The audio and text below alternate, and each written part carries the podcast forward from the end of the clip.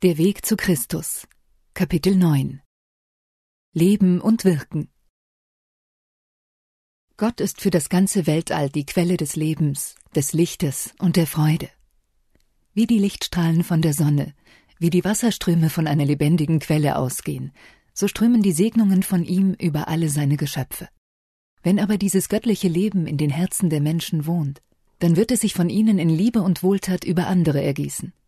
Unseres Erlösers Freude bestand darin, die in Sünden gefallenen Menschen aufzurichten und zu erlösen. Darum hielt er sein Leben nicht selbst für teuer, sondern er duldete das Kreuz und achtete der Schande nicht.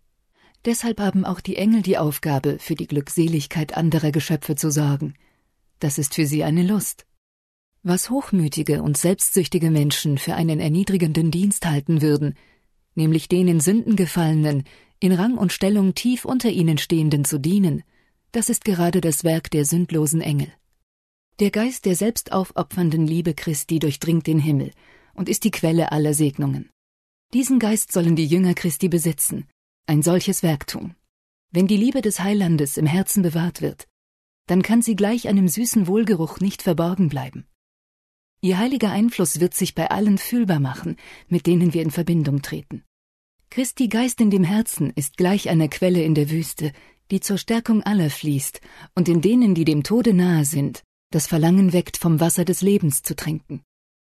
Die Liebe zu Jesus offenbart sich in dem herzlichen Wunsch, ebenso wie er zum Segen und zur Rettung der Menschheit tätig zu sein. Sie wird auch stets zur Liebe, zum herzlichen Mitgefühl für alle Geschöpfe führen, die unter der Obhut des himmlischen Vaters stehen. Das Leben des Heilandes auf Erden war kein Leben der Ruhe und Bequemlichkeit, Nein, er arbeitete unermüdlich, ernsthaft und mit heiligem Eifer daran, das gefallene Menschengeschlecht zu erlösen. Von der Krippe in Bethlehem bis zum Kreuz auf Golgatha ging er den Pfad der Selbstverleugnung. Nie scheute er schwere Arbeit, anstrengende Reisen, aufopfernde Sorge und Mühe. Der Heiland sagt von sich selbst, des Menschen Sohn ist nicht gekommen, dass er sich dienen lasse, sondern dass er diene und gebe sein Leben zu einer Erlösung für viele. Matthäus 20, Vers 28. Dies war der Hauptzweck seines Lebens. Alles andere kam erst in zweiter Linie und musste jenem Ziel untergeordnet werden. Es war Speise und Trank für ihn, den Willen Gottes zu tun und sein Werk zu vollenden.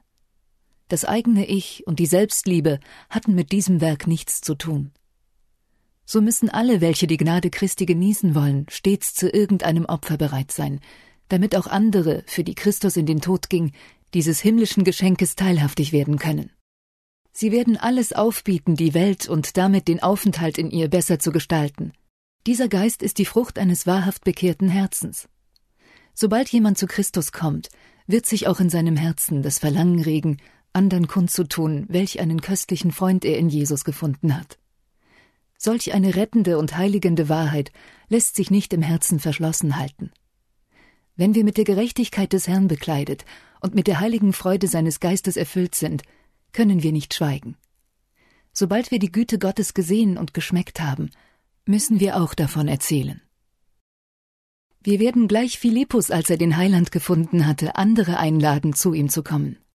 Wir werden versuchen, ihnen die Anziehungskraft Christi sowie die unsichtbaren Dinge der zukünftigen Welt vor Augen zu stellen. Wir werden nichts sehnlicher wünschen, als in die Fußtapfen des Meisters zu treten. Ein ernstes Verlangen wird in uns erwachen, unserer Umgebung das Lamm zu zeigen, das der Welt Sünde trägt. Johannes 1, Vers 29. Das Bestreben, anderen ein Segen zu sein, wird reiche Segnungen für uns selbst bringen. Das war auch die Absicht Gottes, als er uns an dem Werke der Erlösung teilnehmen ließ. Er gewährte uns Menschen die Gnade, Teilhaber seiner göttlichen Natur zu werden und verlangt dafür, dass wir Segensströme über unsere Mitmenschen ausgießen. Dies ist die höchste Ehre, die größte Freude, mit der Gott den Menschen bedenken konnte. Wer sich so an der Liebestätigkeit beteiligt, kommt dem Schöpfer am nächsten. Gott hätte die Botschaft des Heils, das ganze Werk der dienenden Liebe den Engeln des Himmels zur Ausführung übergeben und andere Mittel zur Verwirklichung seines Planes anwenden können. Jedoch in seiner unendlichen Liebe zu uns Menschen wollte er uns mit Christus und den Engeln zu seinen Mitarbeitern machen, damit wir teilhaftig werden des Segens, der Freude und der geistlichen Erhebung, die sich aus solchem uneigennützigen Dienst ergeben. Wir werden dem Heiland durch die Gemeinschaft seiner Leiden nahegebracht.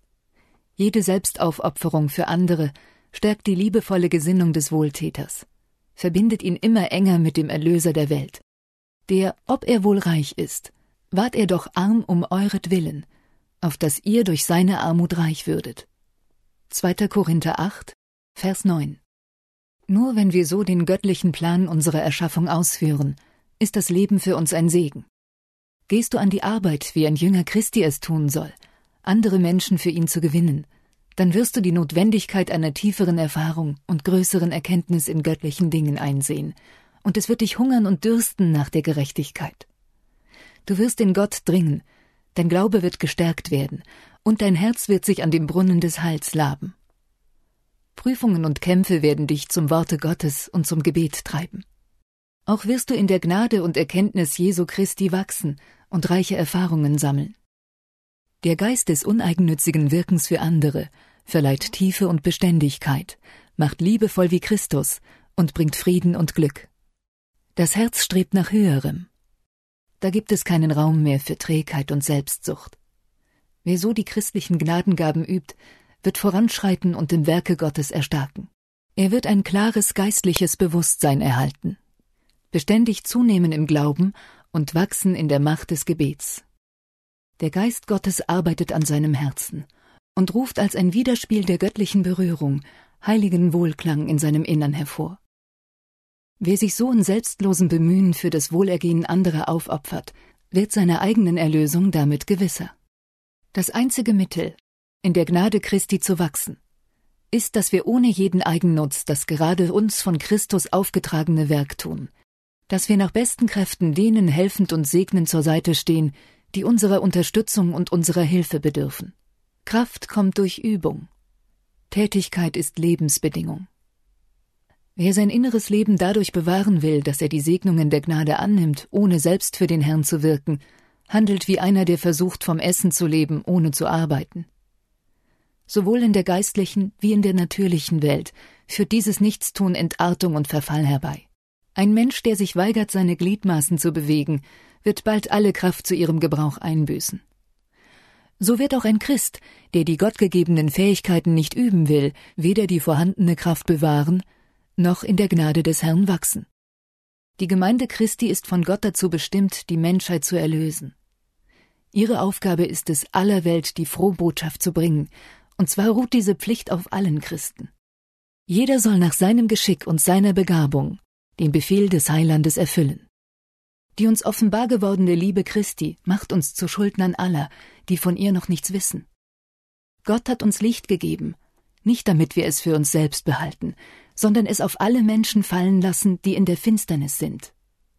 Wären sich die Bekenner Christi dieser Aufgabe bewusst, dann würden heute Tausende in den Heidenländern die Heilsbotschaft verkünden, wo jetzt nur einer zu finden ist. Wer dieses Werk nicht persönlich treiben kann, würde es mit seinen Mitteln, seiner herzlichen Teilnahme und seinen Gebeten unterstützen. Auch für die Errettung von Menschen in christlichen Ländern würde mit heiligerem Ernst gearbeitet werden. Wir brauchen nicht in die Heidenwelt zu gehen, brauchen nicht den engen Kreis der Heimat zu verlassen, wenn wir für Christus wirken wollen. Unsere Pflichten mögen daheim liegen. Dann können wir in unserer eigenen Wohnung, im Hause, in der Gemeinde, im Kreise unserer Freunde und Bekannten, ja sogar in unserem Geschäftsverkehr für Christus tätig sein. Unser Erlöser verbrachte den größten Teil seines irdischen Lebens in der kleinen Zimmermannswerkstätte zu Nazareth, wo er geduldig seiner Arbeit nachging. Dienende Engel umgaben den Herrn in seinem Leben, in seinem Verkehr mit Arbeitern und Landleuten, ohne dass er erkannt und geehrt wurde. Der Heiland erfüllte ebenso getreulich seine Sendung beim Ausüben seines einfachen Handwerks wie beim Heilen der Kranken und auf den sturmbewegten Wogen des Galiläischen Meeres.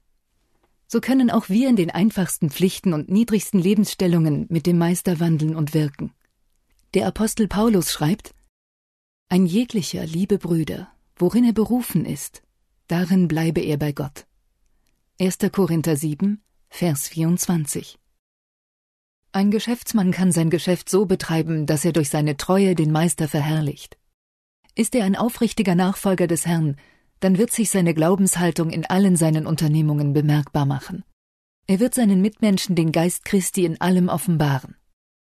In einem fleißigen und treuen Arbeitsmann kann sich das Bild dessen widerspiegeln, der während seines schlichten Lebens auf den Hügeln Galiläas wandelte. Jeder Christ sollte durch seine guten Werke so auf andere Menschen wirken, dass sie sich gedrungen fühlen, ihren Schöpfer und Erlöser zu preisen. Viele haben ihre Anlagen dem Dienst Christi entzogen und sich damit entschuldigt, dass andere bessere Fähigkeiten und Vorzüge besäßen. Sie haben geglaubt, dass nur ganz besonders Begabte ihre Dienste Gott weihen sollten. Ja, viele haben sogar gemeint, dass Gott nur eine gewisse Klasse mit solchen Gaben bedacht und andere davon ausgeschlossen habe, die dann natürlich keinen Anteil an den Mühen und der Arbeit, wie auch an dem Lohne hätten. Von all dem wird uns im Gleichnis nichts berichtet. Als der Hausherr seine Knechte zusammenrief, gab er einem jeden seine Arbeit. Selbst bei Erfüllung der niedrigsten Aufgaben des Lebens können wir dem Herrn in Liebe dienen. Wenn die Liebe Gottes in unseren Herzen wohnt, offenbart sie sich auch in unserem Leben. Christi süßer Geruch wird uns umgeben, und unser Einfluss wird erheben und beglücken. Wartet nicht auf besondere Gelegenheiten oder auf außerordentliche Gaben, ehe ihr euer Wirken für Gottes Sache beginnt. Ihr braucht nicht darum zu sorgen, was die Welt von euch denkt.